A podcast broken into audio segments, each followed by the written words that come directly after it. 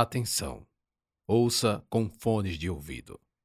Contraindicado para menores de 18 anos. Sexo, violência e linguagem abusiva.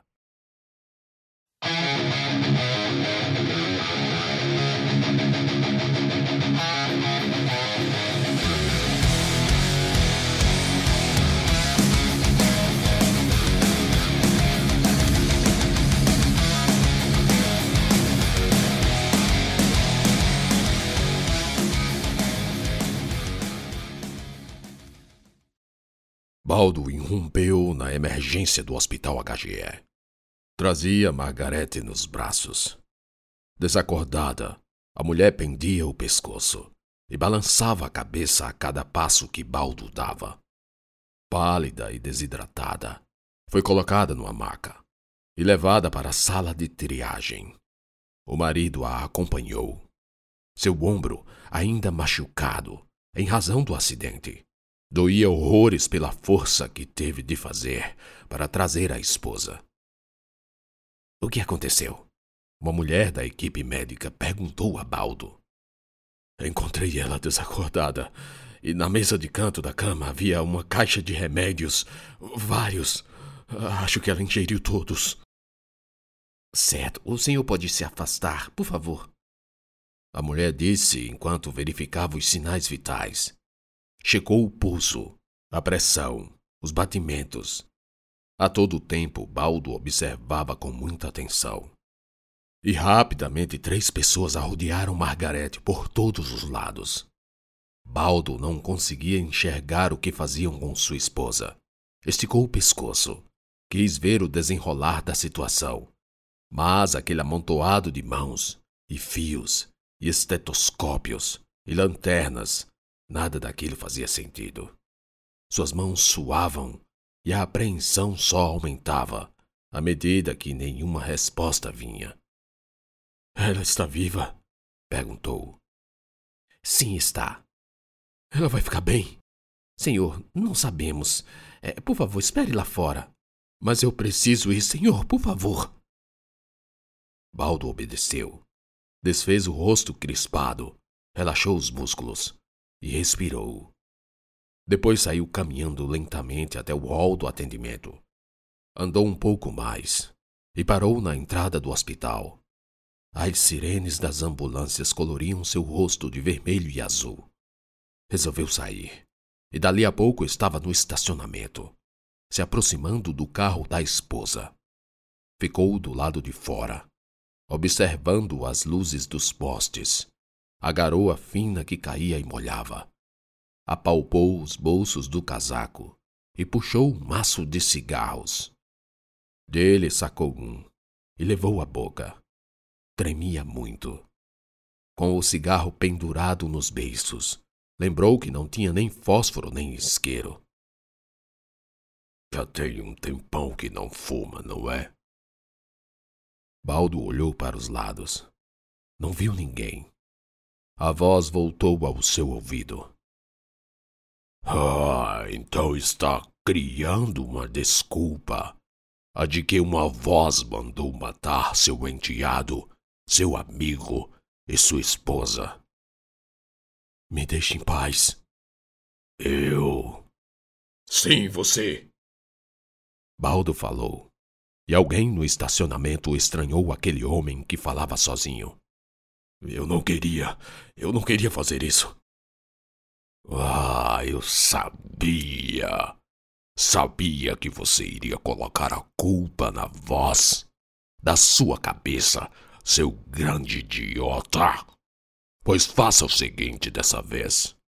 Está vendo aquela avenida na frente do hospital? Vê? Sim, vejo. Respondeu mesmo não havendo necessidade nenhuma. Vá até lá e se jogue na frente do caminhão vindo em alta velocidade. Faça isso, e aí eu digo realmente que a culpa foi minha e não sua, seu bosta. Baldo hesitou. Ameaçou ir, mas parou. Está vendo? Eu sabia que era um covarde. Tão covarde que não consegue assumir nem os próprios atos. Preciso fumar. Baldo falou e a voz não respondeu mais. Então ele entrou no carro e saiu do estacionamento. O hospital realmente ficava de frente para uma rodovia. Carros iam e vinham. Baldo avistou uma conveniência nos fundos de um posto de combustível, que ficava ao lado. Em alguns minutos, já estava parando em seu destino. Desceu do carro, empurrou a porta de vidro e entrou. É, um isqueiro, por favor. Pediu, pagou e saiu. Acendeu o cigarro, tragou e expeliu a fumaça. O pulmão se aqueceu. Olhou para os cigarros nos dedos, cuja ponta ardia em cores amarelas e vermelhas. Luzes vermelhas também se precipitaram na avenida. Era uma viatura da polícia. O carro entrou no estacionamento do hospital. Baldo via tudo, até perder de vista quando o carro da polícia se misturou com os demais. O único pensamento que lhe ocorria era o de que poderia ser preso. Certamente seria. Então começou a caminhar. Os passos o levaram até o acostamento da avenida. Carros passavam numa velocidade média de 80 quilômetros por hora. Os faróis se desfocavam e se multiplicavam. Baldo deu dois passos, invadiu a pista e, surpreendendo o motorista parcialmente desatento, se jogou debaixo de um ônibus. Agora? Rafael pergunta. Não sei. Bom, e vocês? O que querem? Hesito em falar, esperando que Rafael assuma. Mas ele está muito tenso, chocado com o que acabamos de ver. Então eu mesmo falo. Queremos saber se. Meu amigo aqui tem um pacto. Seu amigo? Lúcifer volta a ficar de pé. Aí, olha para Rafael com um sorriso em sua boca de lábios finos, que faz apenas um arco curto. Sim, ele é meu amigo. Pelo menos nos tornamos amigos aqui. Ah, amigues! Como foi isso? Je suis un amante de histórias de amor. Não, não, não, não somos amantes. Somos amigos, só amigos. Amigos? Então você faria qualquer coisa por seu amigo? Faria qualquer coisa para salvá-lo do inferno? Não sei responder. Minha respiração acelera. Aqui dentro eu digo sim, mas minha voz se tranca com medo do desconhecido. O que pode ser qualquer coisa? Hum, faria? Sim. Uma história de amor. Ele fala e bate palmas. Bom, e se. Lúcifer repete. E se, ao invés de acordá-lo de um sono profundo, como na bela adormecida, seu beijo o salvasse dos castigos do inferno? Monsieur o beijaria? Não, não, não faça isso, Rafael fala. A voz sai trêmula. Eu e ele estamos muito nervosos, o que nos furta a racionalidade. O diabo quer só jogar, me forçar a beijar Rafael, que tem medo que eu diga não, e ele fique aqui. Mas eu não vou dizer não. Eu sou o homem, mas para salvá-lo, posso beijá-lo. Hein? Beije seu amigo, beije-o de língua, e a alma dele será salva.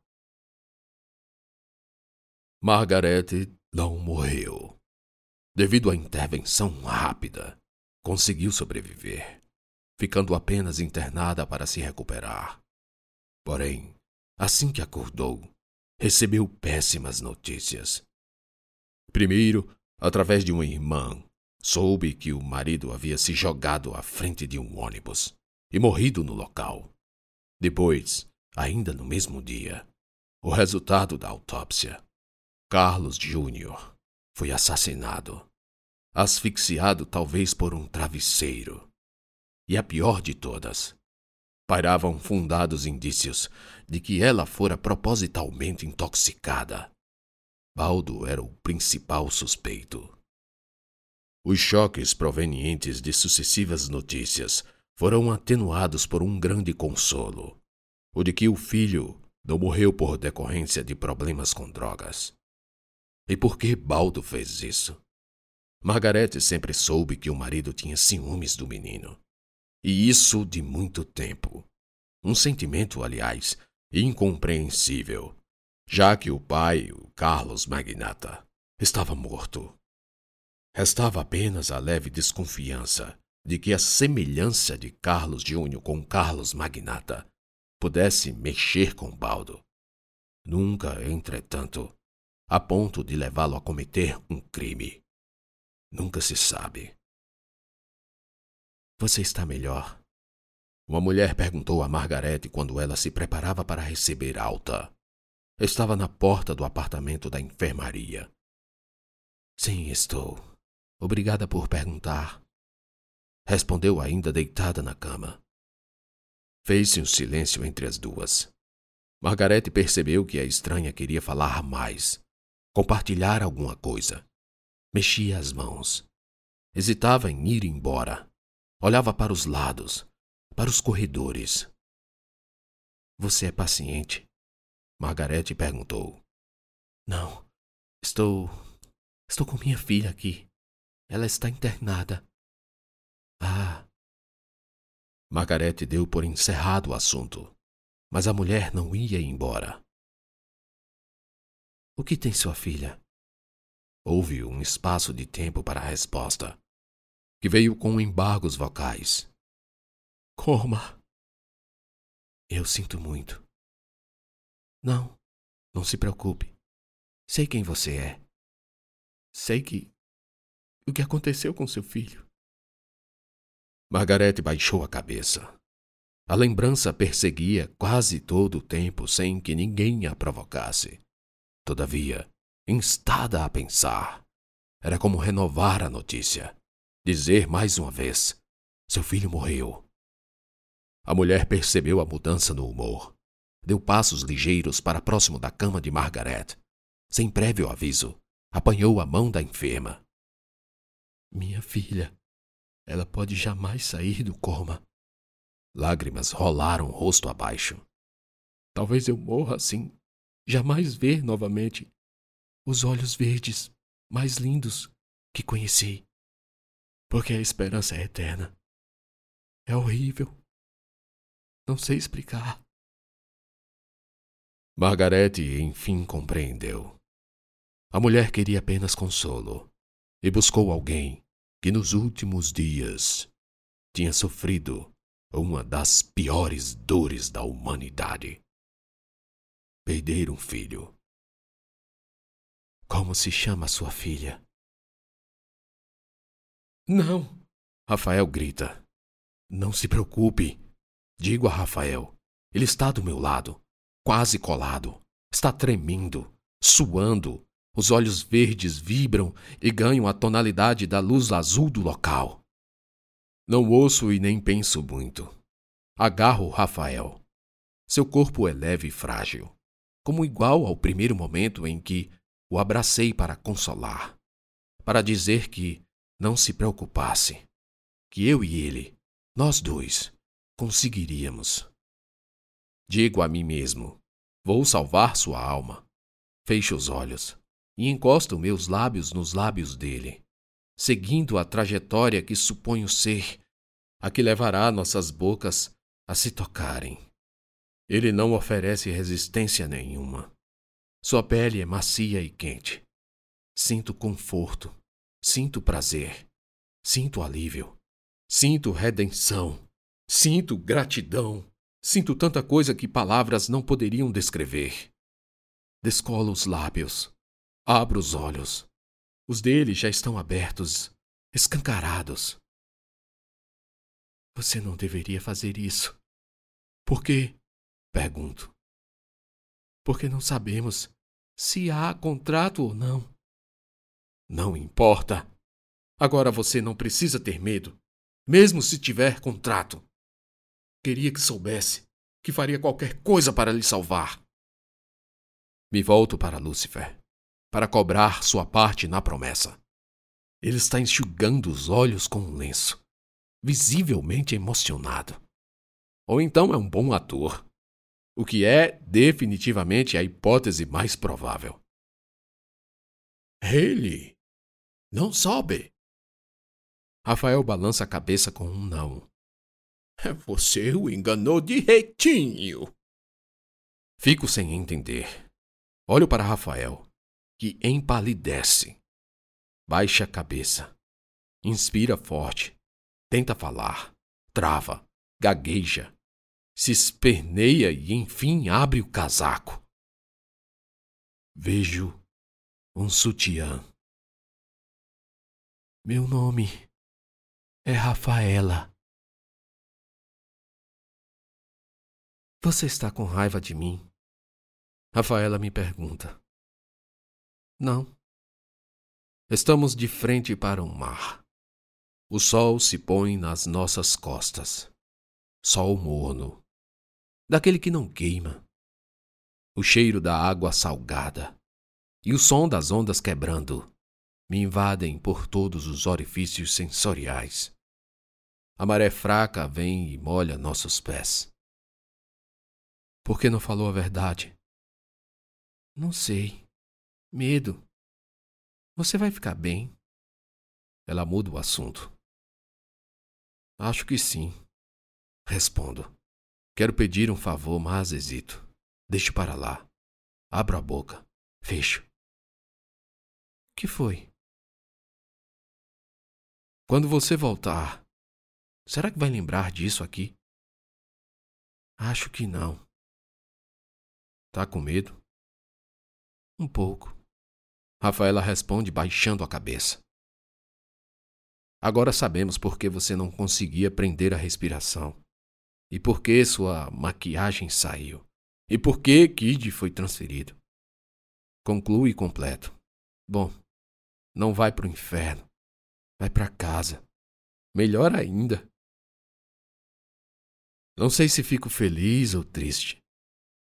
Será possível alguém sentir essas sensações ao mesmo tempo e com relação ao mesmo fato? Rafaela não morreu. Segundo Lúcifer, seu corpo está no hospital, sob coma induzido, aguardando a recuperação. O correto, segundo as regras, era ela ter aguardado na sala escura em que nós nos encontramos pela primeira vez. Uma coisa ruim, aliás, porque ficaria ali por tempo indeterminado. E graças ao meu pênis duro, Kid não prestou atenção. Deixou ela vir. Tivemos essa longa aventura. E agora, o Satanás, quem diria, fez um acordo com São Judas Tadeu para que a menina acordasse do coma.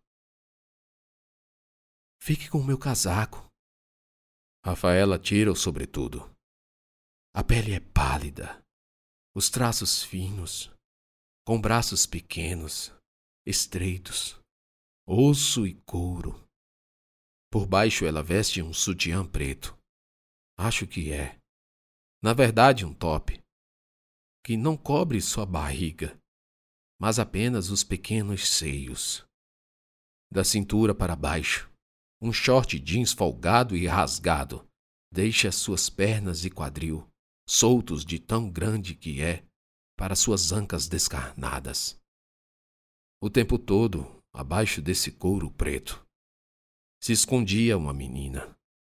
Não digo frágil, mas sim meiga, doce, e que não estava na hora de morrer. Quem está? Não sei como não percebi que você não é menino.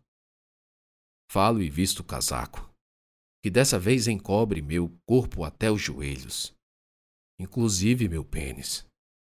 Mas, para falar a verdade, eu nem me importo mais se vão ver ou não. Então deixo aberto, tipo uma capa de vampiro. Você ficou bonito. Rafaela diz e ri. Finalmente me agradece. Obrigada por tudo. Por nada. Então ela hesita na aproximação. Mas depois dá um passo rápido e me abraça pela cintura. Encosta a cabeça no meu peito. E o ouvido onde, no local, haveria de bater meu coração. Depois olha para mim, ainda colada. Eu também fecho meus braços em seu corpo. Somo a força do seu aperto ao meu. Adeus. Adeus. Rafaela me solta e começa a entrar na água. Dá os primeiros passos de costas para o mar e virada para mim. Sorri. Depois volta para o horizonte. As ondas vêm e, aos poucos, a água vai lhe encobrindo cada vez mais, e mais, e mais, e. Meus olhos estão úmidos, marejados, sofrendo com a solidão que me assola. Estou só, sozinho no limbo, esperando pelo momento em que irei para outro lugar. Parabéns, meu jovem. Lúcifer fala das minhas costas. Sua amiga vai voltar graças a você, que queria salvar sua alma. Me volto para ele, e depois para o mar. Agora há, só e tão somente, o mar. O mar e o chiado das ondas e maré. Não fique triste, meu jovem. Como não? Você gostava dele, não? Dela.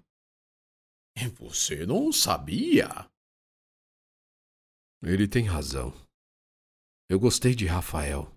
E Rafaela foi alguém que me apareceu quando já não importava se era homem, mulher, menino ou menina. Não consigo entender a razão para isso. Talvez seja melhor não pensar muito. Minha existência aqui logo acabará. Para onde devo ir? Para onde quer ir? Sei lá. Se meu enterro ocorrer, provavelmente vou para o inferno, purgatório ou céu. É uma pena ir para o purgatório ou céu, porque gostei de você. Olho para Lúcifer e algo me diz que ele fala a verdade. E mais, ele parece ter certeza de que não vou para o inferno. Quer dizer, que não vou ficar aqui quando chegar o momento de meu sepultamento. Gostaria de trabalhar para mim? Fico espantado. Que loucura! Por que Lúcifer iria me querer como seu empregado? Por quê? Ah, você e sua amiga foram capazes de trazer Monsieur Lampion Lúcifer tira um lenço do bolso e o cheira. Isso sim é uma fragância verdadeira. Diz-me mostrando o lenço. Eu ouvi quando limpou o dedo que enfiou no cu do lampião com esse pedaço de pano. Ele continua.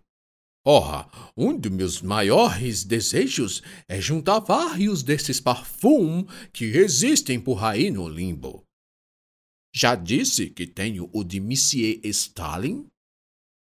Não. Hum, tenho, tenho também de outros grandes como Napoleão, Saladin, Charlemagne, Gengis Khan, e reis e reis e imperadores, tiranos genocidas que fizeram o diabo na terra, e a culpa, dizem, foi minha. Pois bem, não tenho de todos, como por exemplo, Hitler. Não teve enterro, está no limbo, e seria meu sonho enfiar o dedo no cu dele e cheirar. Mas e se meu destino for o céu? Ir para o céu! Lúcifer gargalha com o seu jeito afrancesado. Você não é obrigado a ir. Além do mais, morreria de tédio lá assim como estava morrendo quando estava lá fora. Realmente, eu não fazia nada. Não estudava, não trabalhava, só vivia no celular, na porra do TikTok, ou então assistindo vídeos pornô no X-Vídeos. apesar de não ter 18 ainda. Eu seria seu caçador? Ui! E com esse casaco, hum, ficaria fora. Eu empego vários caçadores espalhados por aí. Nada mal. Lembro do Sr. Burns e de que podemos desenvolver habilidades especiais. E eu teria poderes? Pergunto animado. Claro, habilidades especiais. Ele responde quase que lendo meus pensamentos.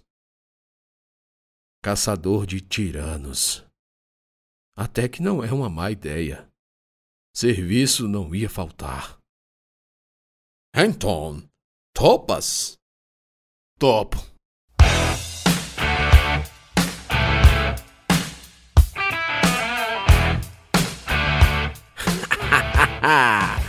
ah, eu não vou negar para você que esse foi o livro e o audiolivro que eu mais me diverti escrevendo e narrando.